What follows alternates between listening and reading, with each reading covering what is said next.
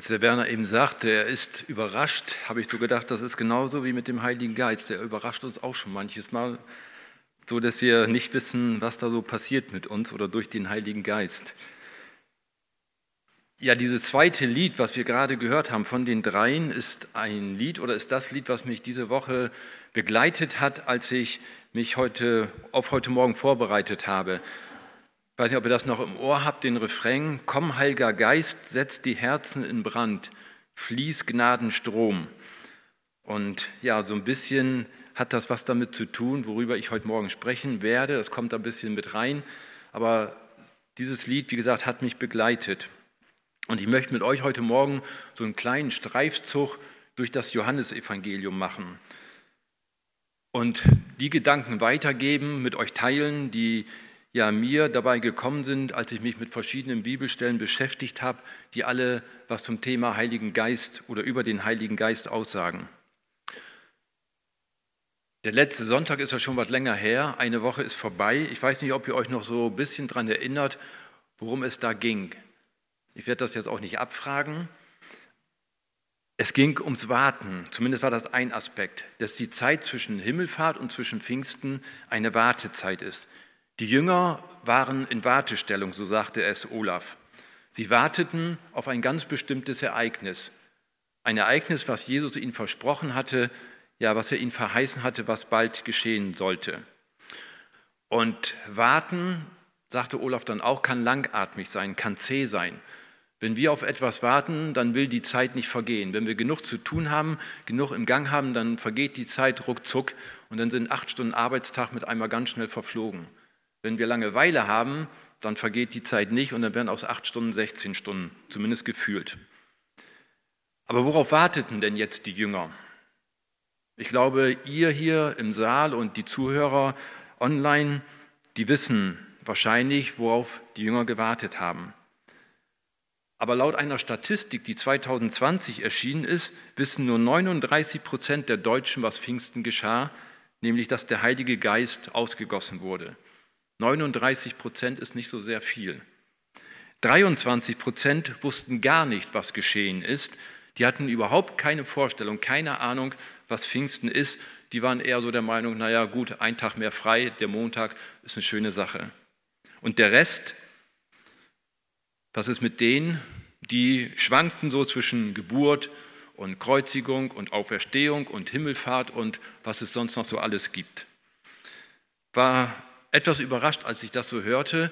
Ich glaube, wenn man diese Statistik mal zu Ostern und Weihnachten machen würde, dann wäre es wahrscheinlich etwas mehr. Aber Pfingsten ist so, ich sage mal, das Fest, was am wenigsten in Köpfen der Gesellschaft drin ist. Aber die Jünger, sie warteten damals tatsächlich auf diesen Heiligen Geist, den sie empfangen sollten, der ausgegossen werden sollte über sie. Und immer wieder verheißt Jesus seinen Jüngern diesen Heiligen Geist. Und im Johannesevangelium spricht er in mehreren ja, Kapiteln davon und darüber. Und das möchte ich mit euch jetzt gleich so ein bisschen durchgehen. Er spricht davon, dass der Heilige Geist kommen wird als Tröster, als Beistand, als Fürsprecher. Das sind so die Worte, die uns da gegeben sind. Und der erste Vers oder die ersten Verse finden wir in Johannes 7. Das ist die erste Bibelstelle, die ich uns heute Morgen lesen möchte. Ich lese alle Abschnitte, alle Verse nach der neuen Genfer Übersetzung. Johannes 7, 37 bis 39. Am letzten Tag, dem größten Tag des Festes, trat Jesus vor die Menge und rief, wer Durst hat, soll zu mir kommen und trinken. Wenn jemand an mich glaubt, werden aus seinem Inneren, wie es in der Schrift heißt, Ströme von lebendigem Wasser fließen. Er sagte das im Hinblick auf den Heiligen Geist, den die empfangen sollten, die an Jesus glaubten. Der Geist war zu jenem Zeitpunkt noch nicht gekommen, weil Jesus noch nicht in seiner Herrlichkeit offenbart worden ist. Hier taucht wieder das auf, fließt Gnadenstrom. Hier heißt es, von dem werden Ströme lebendigen Wassers fließen. Da so ein bisschen das Beispiel, äh, die Parallele zu dem Lied. Was lesen wir hier nun?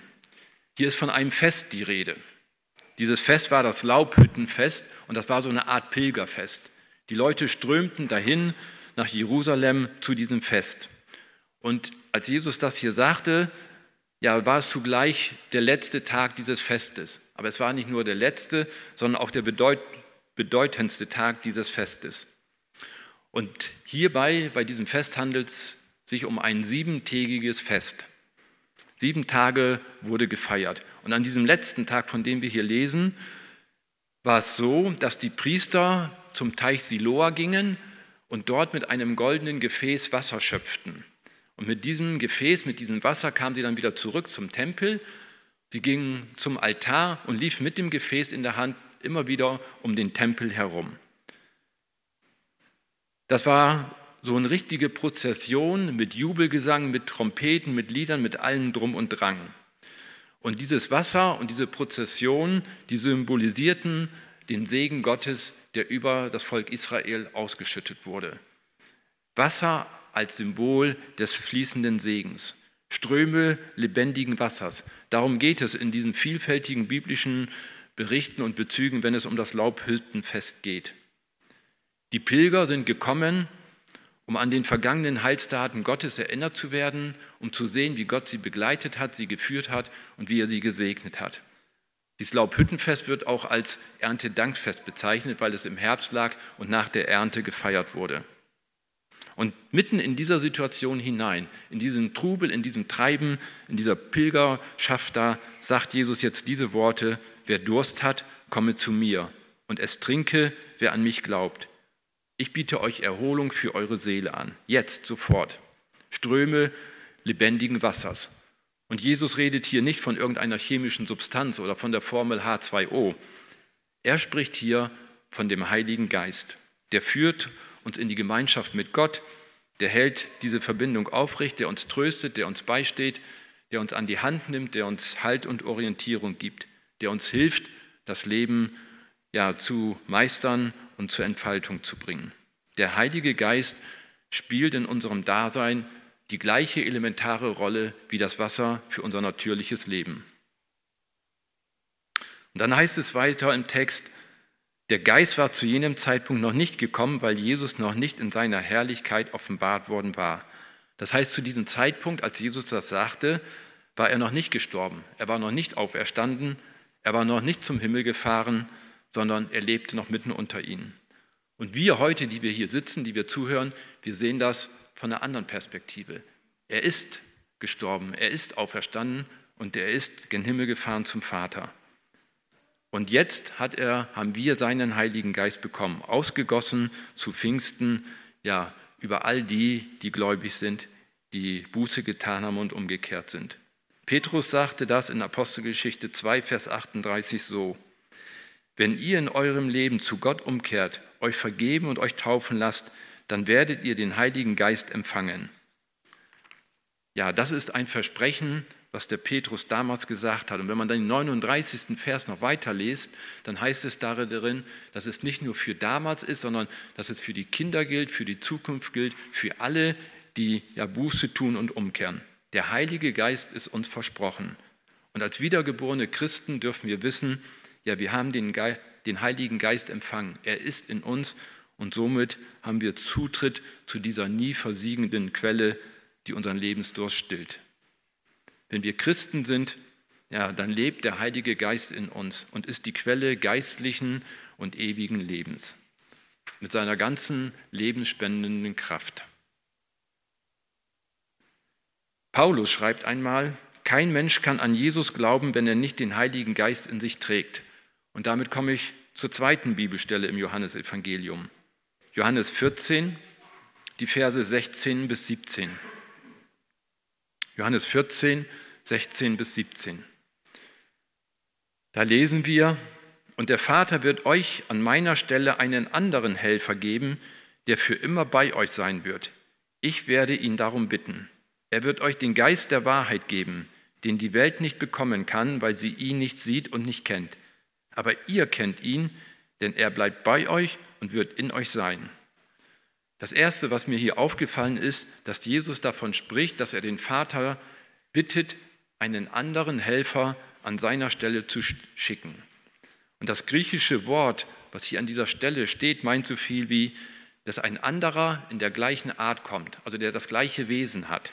Das heißt, jemand wie Jesus, der seinen Platz einnimmt, sein Werk fortführt und das tut, was Jesus auch tun würde. Und das ist dieser Helfer. In anderen Übersetzungen heißt es Beistand oder Tröster oder Fürsprecher. Und wörtlich im Griechischen kann man das übersetzen mit der zur Hilfe herbeigerufene. Also jemand, den wir rufen können, der uns zur Hilfe gegeben ist und der uns unterstützt. Beiseiterufer ist auch ein anderer Begriff, vielleicht den wenigsten von uns bekannt, mir zumindest war er nicht bekannt. Also es ist der Gedanke, der dahinter steckt, der Gedanke eines Trösters, eines Helfers, den wir rufen können, der bei uns ist, der uns ermutigt, der uns ermahnt, der uns wieder auf die, aufrichtet und auf die Beine bringt, der uns in der Wahrheit leitet und der uns Erkenntnis schenkt. Und das Zweite, was mir aufgefallen ist, er wird für immer bei uns bleiben und wird in euch sein. Ja, nicht nur bei uns, sondern in uns sein. Es ist das beständige Wohnen in mir, in meinem Herzen, in mir als Gläubigen. Einmal bekehrt haben wir den Heiligen Geist empfangen und er wohnt in uns. Und trotzdem, auch wenn wir das wissen und uns das gegeben ist, spüren wir so oft nicht nichts davon. Wir sehen uns oft danach, diese Kraft Gottes ja zu spüren, zu erleben. Und trotzdem leben wir so oft, als wenn, wir, als wenn er nicht da wäre, als wenn er nicht in uns wäre. Es fließen keine Ströme lebendigen Wassers von uns, keine Gnadenströme, obwohl wir den Heiligen Geist haben. Aber andersrum, wenn wir dem Geist Gottes Raum geben in unserem Leben, wenn wir Vergebung erfahren haben und uns erneuern lassen, ganz so wie Petrus das gesagt hat, dann kommt Gott selbst mit seinem Geist in unserem Leben hinein, dann erfüllt er unser Herz, dann bewegt sich etwas in uns, hier in unserem Innersten, Innersten. Dann ist er da, er wohnt in uns, er ist Teil von uns selbst. Das heißt, wir dürfen sicher sein, was wir erbitten, das bleibt nicht ungehört, auch wenn wir das vielleicht manchmal denken, dass das nicht ankommt. Aber der Geist wirkt in uns und er bringt es zu Jesus und zum Vater zurück. Wenn wir etwas im Namen Jesus tun, dann wirkt Gott mit seiner ganzen Kraft durch uns. Und das ist was Großartiges und das wünsche ich mir und hoffe ich, ja, dass wir das immer wieder neu erleben in unserem geistlichen Leben, dass diese Kraft in uns und durch uns spürbar wird, dass Gnadenströme ja von uns fließen, dass wir diese innewohnende Gegenwart des Heiligen Geistes spüren, dass dieser Helfer da ist, den wir benutzen können, sage ich mal in Anführungsstrichen, vorsichtig ausgedruckt, den wir abrufen können, der uns Kraft gibt. Der innewohnende Geist möchte nach außen wirksam werden. Und das wünsche ich mir, dass das in unserem Leben geschieht. Die dritte Bibelstelle finden wir einige Verse weiter in diesem 14. Kapitel. Das ist der Vers 26. Dort lesen wir, der Helfer, der Heilige Geist, den der Vater in meinem Namen senden wird, wird euch alles weitere lehren und euch an alles erinnern, was ich euch gesagt habe. Der Geist, der Erkenntnis schenkt und der uns daran erinnert, was Jesus gesagt hat. Er bewegt unsere Herzen und unseren Verstand. Er lenkt unsere Gedanken. Er lehrt uns. Ja, man könnte sagen, er unterweist uns. Er sorgt dafür, dass wir das, was wir lesen, dass wir das, was wir hören, dass wir das auch verstehen und dass wir damit was anfangen können. Dass es nicht nur irgendwo abstrakt ist, ein Wort, sondern dass es praktisch wird in unserem Leben. Er ist so eine Art Lehrer, wie ein Lehrer in der Schule, der die Kinder unterrichtet, der den Kindern was beibringen will, der den Kindern ja was mitgeben will, damit sie das in ihrem Leben anwenden können. Lernen und verstehen, das möchte der Geist in uns bewirken, damit wir wachsen, damit wir, ich sag's mal andersherum, geistlich intelligent werden. Dafür sorgt der Geist. Reif fürs Leben und reif für die Dienste und Aufgaben, die er bereithält. Und durch das Wirken des Geistes können wir die Bibel verstehen. Kommen wir zu einem Verständnis, was Jesus wirklich vorhat, was Jesus bewirken will auf dieser Erde. Durch den Geist können wir auch die prophetischen Worte und die Offenbarungen, die in der Bibel sind, verstehen. Ohne diesen Geist wären wir aufgeworfen könnten wir damit nichts anfangen. Wir können nichts bewegen, wir können nichts verstehen. Selbst Sündenerkenntnis wäre ohne den Geist nicht, nicht möglich. Der Geist erst eröffnet uns den Blick für das, was Gott vorhat, was in der Bibel steht und was mit unserem Leben geplant ist. Mit meiner Botschaft, mit meiner Verkündigung heute Morgen komme ich nur zu euren Ohren, zu eurem Trommelfell vielleicht. Ich weiß nicht, ob das da reingeht und da wieder rausgeht. Aber was wirklich zum Herzen kommt, das kann ich nicht bewegen. Das kann ich nicht beeinflussen. Klar, ich kann vielleicht ein bisschen lebendiger sein, ich könnte hier ein bisschen mehr rumhampeln, vielleicht wirkt das ein bisschen besser auf euch, dann behaltet ihr das besser, weiß ich nicht. Aber letztendlich, was zum Herzen kommt, das muss der Geist bewirken. Was ich lese, nehme ich wahr und nehme ich auf. Aber der Weg zum Herzen hin, ja, das ist allein der Geist Gottes, der das bewirken kann. Ihr könnt hier gleich rausgehen. Ihr könnt sagen, das war eine super Predigt, hast gut geredet. Was wir gehört haben, war toll. Aber ob das wirklich in euer Herz dringt und ob ihr das, was ihr gehört habt, auch nächste Woche umsetzt und ob das was für euer Leben ist in der Praxis, ja, das kann nur der Geist bewirken und nicht ich. Der Geist belehrt uns, der Geist lehrt uns, damit wir verstehen, er erinnert uns, damit wir das, was wir gehört, gelernt haben, auch umsetzen können. Die vierte Bibelstelle ist in Johannes 15, die Verse 26 und 27. Johannes 15, Vers 26 und 27. Wenn der Helfer kommen wird, wird er mein Zeuge sein. Der Geist der Wahrheit, der vom Vater kommt und den ich zu euch senden werde, wenn ich beim Vater bin. Und auch ihr seid meine Zeugen, denn ihr seid von Anfang an bei mir gewesen. Wir lesen hier davon, dass der Helfer, der Beistand, uns Hilfe gibt beim Zeugnis geben, bei der Verkündigung des Evangeliums. Und aus dem Matthäus-Evangelium wissen wir und kennen wir wahrscheinlich alle, dass wir diesen Missionsbefehl haben, diesen Auftrag haben, hinauszugehen, das Wort Gottes, das Evangelium zu verkündigen, dass wir Zeugen und Boten der Botschaft Jesu Christi sein sollen. Wir sollen den Menschen um uns herum sagen, ja, dass es Rettung gibt, dass es Erlösung gibt, dass Jesus gestorben, auferstanden ist. Wir sollen die gute Nachricht weitergeben von der Erlösung und von der Errettung. Und das können wir aber nur ja, durch den in uns wohnenden Heiligen Geist, der uns dazu anleitet und dazu befähigt. Auch da ist wieder der, dieser Gedanke des Helfers da. Der Heilige Geist hilft uns, dass wir die Worte finden, dass wir das sagen können, was ja dran ist, was die Menschen brauchen. Und ich muss euch sagen, ich könnte meinen Dienst hier heute Morgen, meine Predigt, meine Verkündigung nicht tun, wenn ich nicht wüsste, dass der Heilige Geist mich leitet, dass ich das aus der Kraft des Geistes tue. Nicht ich wirke, ich rede, ja, aber ich hoffe, dass der Geist Gottes das zu euch rüberbringt und dass er euch erreicht und eure Herzen erreicht. Es sind nicht meine Worte, die wirken, sondern der Geist Gottes muss wirken und euch erreichen.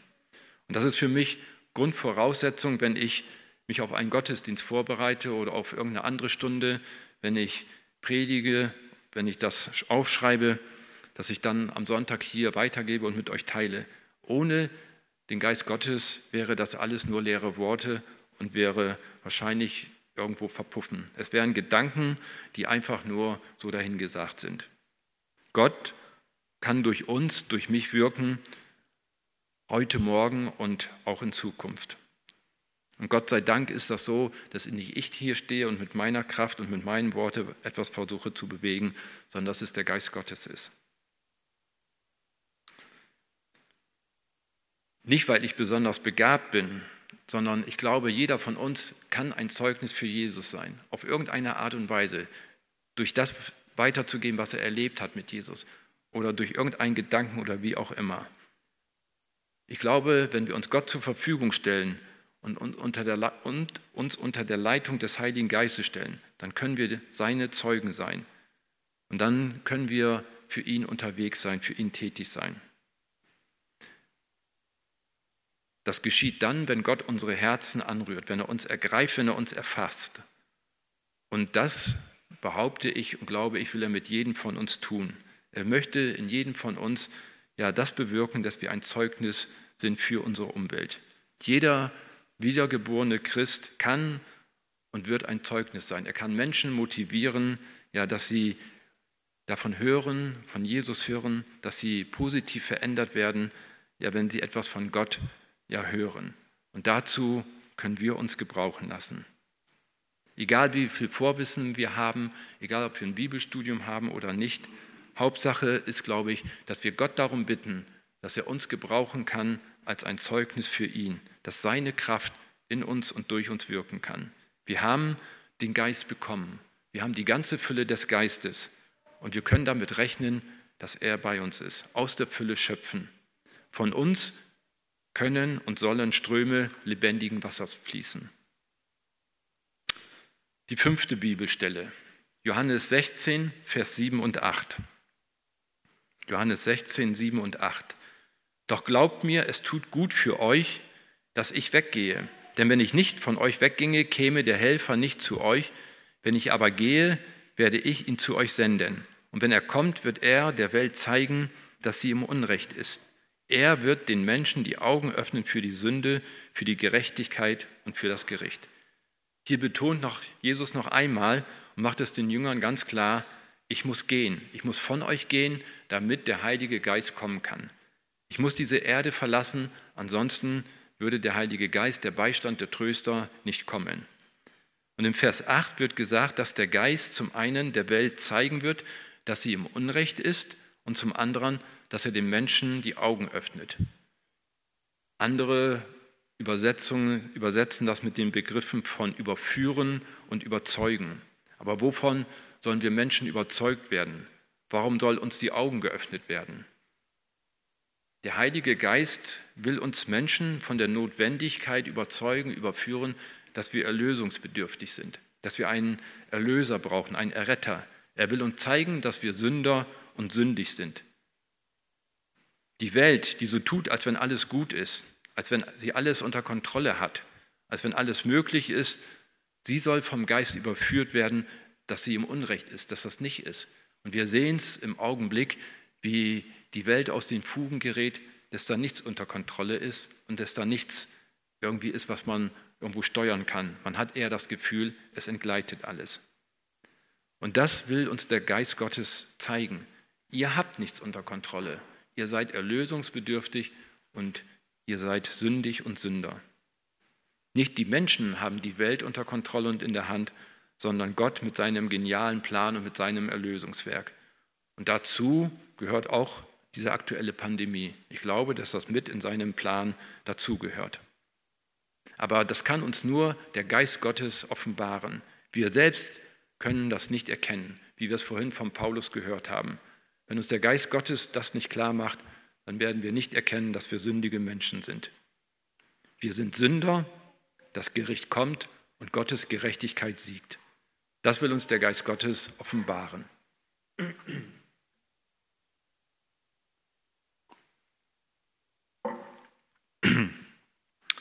Ich habe jetzt noch zwei Bibelstellen, die ich mit uns teilen möchte. Weiter im Johannes 16, den Vers 13 als erstes und dann gleich noch den Vers 14 hinterher. Erstmal Vers 13. Doch wenn der Helfer kommt, der Geist der Wahrheit, wird er euch zum vollen Verständnis der Wahrheit führen. Denn was er sagen wird, wird er nicht aus sich selbst heraus sagen. Er wird das sagen, was er hört und er wird euch die zukünftigen Dinge verkündigen. Andere Übersetzungen sprechen an dieser Stelle auch von der ganzen oder von der vollen Wahrheit. Wir sollen dahin geführt werden, dass wir die Wahrheit erkennen, dass wir sie voll und ganz umfänglich verstehen und zum vollen Verständnis kommen dessen, was uns die Bibel sagt. Auch das ist von uns aus nicht möglich. Wir können das nicht begreifen, erfassen, verstehen. Ich hatte das vorhin schon gesagt. Aber wenn der Geist Gottes kommt und wenn er in uns wirkt, ja, dann wird das lebendig. Dann wird die Bibel mit ihren Prophezeiungen, mit ihren übernatürlichen Offenbarungen ja nicht nur ein Buch mit sieben Siegeln bleiben. Dann wird es nicht nur ein Buch sein, was man so liest und nicht nur ein langweiliges Geschichtsbuch sein, dann wird es wirklich lebendig in unserem Alltag. Und dann wird es, behaupte ich, spannender als jeder Roman und als jeder Krimi weil es mich in meinem Leben betrifft und mich in meinem Leben berührt. Aber erst der Geist Gottes macht dieses Buch, diese Bibel zu einem lebendigen Buch für uns. Gott selbst will zu mir reden. Er will mit mir sprechen.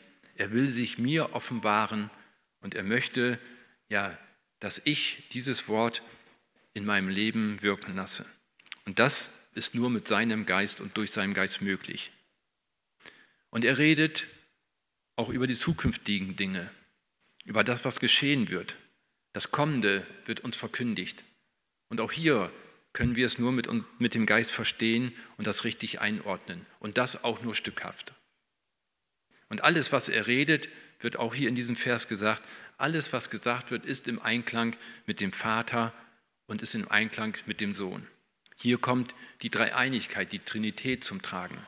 Gott Vater, Gott Sohn, Gott Heiliger Geist. Diese drei Personen gehören zusammen, die sind verschweißt.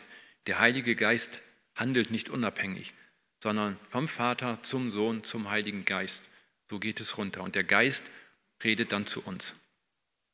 Der Geist der Wahrheit wird euch zum vollen Verständnis der Wahrheit führen, heißt auch zu erkennen und zu akzeptieren, ja, dass Jesus Christus Fleisch geworden ist. Auch wenn ich es nicht verstehe, aber das anzunehmen, das macht mir der Geist klar. Jesus ist Mensch geworden. Er ist geboren von einer Jungfrau, gekreuzigt, gestorben, auferstanden, zum Himmel gefahren, sitzend zu Rechten. Das sind Dinge, die kann ich nicht begreifen, die kriege ich nicht auf der Reihe. Aber der Geist Gottes kann das in mir bewirken, dass ich das annehme und dass ich das akzeptiere, weil es Gottes Wort ist und weil es da drin steht. Die den Geist Gottes nicht haben, die werden das leugnen, die werden das bestreiten und die versuchen das wissenschaftlich zu erklären, was nicht geht und fallen dann auf die Nase. Der Geist Gottes will uns auch das lehren, dass wir das annehmen und dass wir das so akzeptieren, auch wenn wir es nicht verstehen. Und jetzt noch der letzte Vers, der Vers 14. Er wird meine Herrlichkeit offenbaren, denn was er euch verkünden wird, empfängt er von mir. Er wird meine Herrlichkeit offenbaren. Wenn der Geist Gottes wirkt und redet, dann geht es nicht um mich, dann geht es um Jesus Christus. Er ist der Mittelpunkt der ganzen von Gott geoffenbarten Wahrheit. Er, der Geist, verherrlicht Jesus und nicht den Menschen. Er lenkt auch die Aufmerksamkeit nicht auf sich selbst oder auf irgendwas anderes, sondern er lenkt mit seinem Reden, mit seinem Wirken die Aufmerksamkeit auf Jesus. Es dient zur Verherrlichung Jesu. Er weist auf den Sohn hin, nichts anderes. Das Wirken des Geistes ist auf Jesus ausgerichtet und nicht zur Beglückung von uns Menschen oder zur Selbstdarstellung, sondern wirklich auf Jesus hin. Wie gesagt, nicht ich stehe beim Wirken des Geistes im Mittelpunkt oder der Geist selbst, sondern Jesus Christus allein. Er, der Aufgefahrene, der zur Rechten des Vaters sitzt. Jesus ist der Weg zum Vater, der einzige Weg. Und deswegen ist er der Mittelpunkt. Ist er der Mittelpunkt, wenn der Geist Gottes wirkt. Der Heilige Geist redet nicht von sich heraus, sondern immer in Abhängigkeit mit Jesus und mit dem Vater. Er redet das, was er von Jesus und vom Vater empfängt. Das gibt er uns weiter und wieder. Ich komme zum Schluss. Wir haben viele Dinge gehört von dem Geist heute Morgen hier am, im, anhand des Johannesevangeliums. Aber wir haben den Geist nicht in unserer Hand. Genauso wenig, wie wir den Glauben in unserer Hand haben. Der Geist und Glaube sind ein Geschenk und nicht ein Besitz. Der Geist Gottes weht, wo er will, so lesen wir an anderer Stelle in der Bibel. Wir sind und bleiben abhängig von der Güte Gottes. Gottes Geist wirkt nicht automatisch, nicht wie so ein Automat funktioniert das, dass wir irgendwo was reinschmeißen und unten ein Stück Süßes oder äh, eine Cola oder sonst irgendwas da unten rausziehen. Er handelt und er wirkt souverän, aber er wirkt in mir und durch mir, durch mich. Das heißt, er wirkt auch nicht ohne uns. Wenn er wirkt, dann will er uns dazu benutzen und uns gebrauchen und mit in den Dienst stellen. Wir dürfen immer wieder um sein Wirken bitten, darum bitten, dass er in unser Leben eingreift, dass der Geist Gottes in unserem Leben wirksam wird. Und dann dürfen wir auch damit rechnen, dass etwas geschieht, dass das Einfluss auf unser Leben und Auswirkungen nach außen haben. Aber, und ich glaube, da geht es euch so ähnlich wie mir, es gibt so viele Punkte in unserem, in meinem täglichen Leben, ja, wo wir Gott aus den Augen verloren haben, wo wir nicht ihn vor Augen haben, wo wir ihn völlig aus dem Blick verloren haben. Und das selbst nach vielen Jahren, wo wir als Christen, als Gläubige, wiedergeborene Christen leben. Wir leben trotzdem so oft nicht geistesgegenwärtig, sondern geistesabwesend. Wir planen unseren Alltag einfach so dahin, ohne dass Gott wirklich dabei ist. Und vielleicht denken wir zwischendurch schon mal so selbstkritisch, naja, eigentlich könnte ich ja durchaus mal ein bisschen mehr den Geist Gottes einbeziehen, ich könnte mich ja mit Gott beschäftigen und ich müsste ja mal wirklich darauf hören, was der Geist Gottes sagt und redet. Ich müsste, ich müsste, ich müsste, aber es, linkt, es misslingt mir immer wieder. Und dann frage ich mich, warum ist das so? Wie kann das anders werden? Und ich glaube, ein Weg, eine Möglichkeit, vielleicht sogar der Weg ist, ja, dass wir zu einer lebendigen Beziehung kommen, dass wir zu dieser Beziehung, zu dieser Verbindung kommen, ja, ist das, wenn wir uns ihm neu hingeben, dass wir uns ihm immer wieder neu bewusst hingeben, jeden Tag neu nach ihm ausstrecken, dass ich mich Gott immer wieder neu und ganz bewusst mit meinem Leben ja zur Verfügung stelle. Jeden Morgen neu sagen, Herr, hier ist mein Leben, hier ist der Tag, wirke du durch deinen Geist in mir und durch mich. Zeige mir, was ich tun soll, was ich lassen soll. Welche Wege soll ich gehen und welche Wege soll ich meiden? Und ich glaube, ich muss mir bewusst Zeit dafür nehmen. Zeit für Gott, für die Stille, fürs Gebet. Meine Familie, meine Frau sehe ich jeden Tag. Viele andere liebe Leute treffe ich regelmäßig. Meine Arbeitskollegen im Augenblick vielleicht nicht, aber bis vor Corona kann ich sagen, hat man sich fünfmal die Woche getroffen. Bei manchen ist es auch heute noch so. Da sind Kontakte da, da sind normale, natürliche Beziehungen, man begegnet sich. Aber bei Jesus, wie sieht das da aus? Wo begegnen wir Jesus? Der läuft uns nicht so einfach mal eben über den Weg, irgendwo mal eben dabei, schaut mal eben Hallo. Ich glaube, dass Jesus Zeit möchte, dass wir feste Termine brauchen, feste Übungszeiten, die wir mit Gott verbringen, damit der Geist Gottes wirken und reden kann zu uns. Und ich glaube, da muss jeder und jede von uns selber eine Form finden, eine Möglichkeit finden, wie das ins Leben, im Ablauf, im täglichen Ablauf passt. Aber ich glaube, dass es nötig ist, dass wir uns diese Zeit nehmen, dass wir bewusst uns in die Gegenwart Gottes stellen und mit ihm Zeit verbringen, damit der Geist Gottes ja zu uns reden kann, wirken kann und das in uns und mit uns bewirkt, ja, wozu er da ist und wozu er gesandt ist. Was nicht regelmäßig ist, das ist eher mäßig. Was nicht regelmäßig ist, ist eher mäßig. Der Satz stammt nicht von mir. Ich weiß nicht, von wem er stammt, aber in meinen Vorbereitungen fand ich diesen Satz und ich glaube, das ist ein Stück weit wahr, gerade auch wenn wir in Bezug auf den Heiligen Geist davon reden. Und deswegen brauchen wir solche Zeiten. Das kann Zeiten der Stille sein, ein Andachtsbuch, eine Lobpreis-CD, ein Hauskreisabend, Gottesdienst, wo auch immer. Aber das bildet so den Rahmen, die Rahmenbedingungen, wo Gottes Geist wirken will und wirken kann. Nicht mal ebenso zwischen Tür und Angel, sondern sich bewusst Zeit nehmen und dem Geist Gottes und seinem Wirken aussetzen. Hören ist eben genauso wie Trinken ein aktiver Vorgang. Ihr sitzt konzentriert hier oder auch an den Bildschirmen und hört zu. Das ist ein Akt, den ihr bewusst macht. Ihr habt Durst, ihr nehmt ein Glas und trinkt. Macht ihr bewusst. Ich kann neben einer Quelle frischen Wassers sitzen und ich kann trotzdem verdursten.